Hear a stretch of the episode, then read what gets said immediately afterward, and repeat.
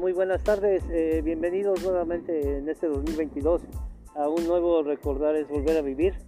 Eh, aprovechando este momento para felicitar a todos los, a todas las personas que amablemente me han escuchado, que me han seguido a través de, este Recordar es Volver a Vivir.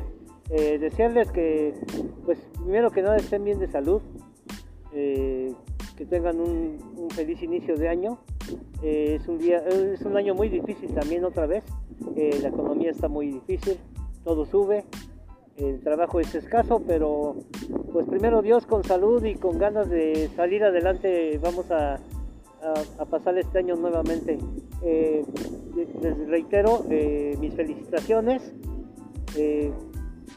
Créanme que estoy muy agradecido con ustedes por todo el apoyo que me han brindado a través de estos este, podcasts que he estado grabando.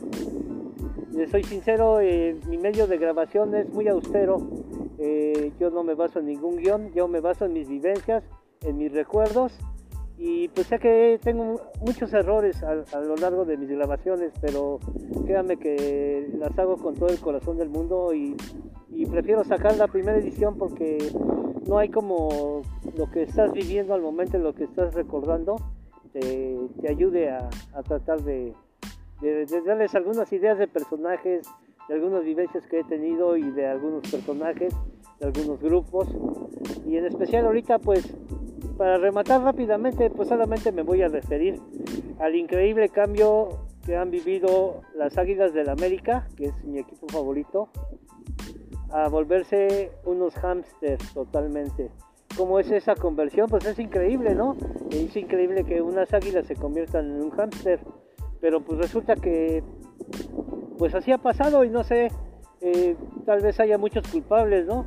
Puede ser eh, desde, el nivel de dirigencia, puede ser a nivel de cuerpo técnico, puede ser a nivel de, del encargado de las contrataciones, pero es increíble eh, toda esta faceta que ha vivido la América en convertirse en un equipo ratonero, en un equipo eh, defensivo, totalmente distinto a, las Águilas del la América que recuerdo que se iniciaron con el maestro Carlos Reynoso, que incluso fue una campaña publicitaria muy fuerte. Fue cuando el himno de la América eh, se empezó a escuchar, el uniforme cambió totalmente y las contrataciones pues eran si no eran bombas, al menos sí eran contrataciones bien pensadas, eran gente que contrataban básicamente extranjeros para aportarle algo a la ofensiva, porque el América en ese tiempo también tenía muy buena gente de cantera. ¿Quién no se acuerda de Cristóbal Ortega? ¿Quién no se acuerda de Juan Antonio Luna? ¿Quién no se acuerda de Chocolate García? Y en fin, un sinnúmero de elementos, pero que eran muy bien reforzados a nivel internacional.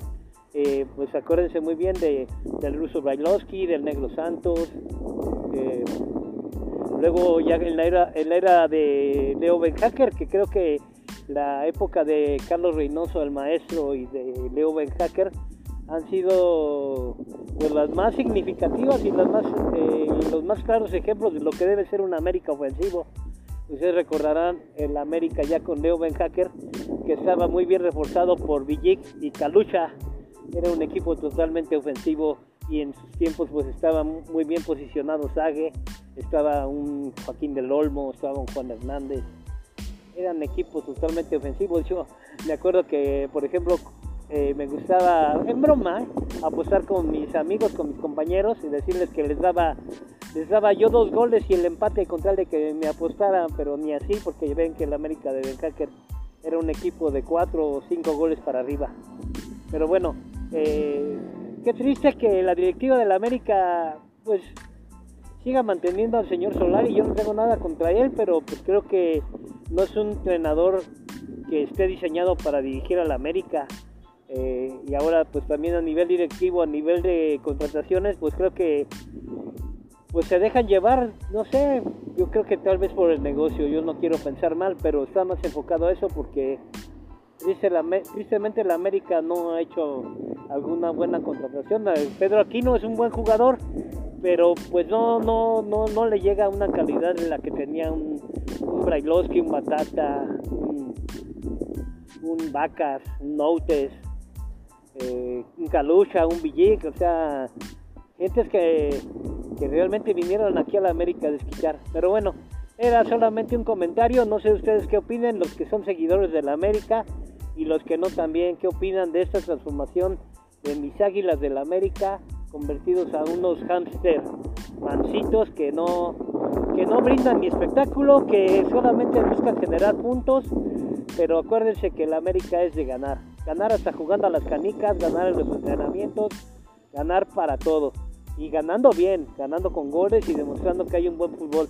Pero en fin, ahí simplemente era un, para terminar mi podcast de recordar es volver a vivir, reiterándoles que más que nada lo que quería era agradecerles que me siguen y felicitarlos por ese nuevo inicio de año.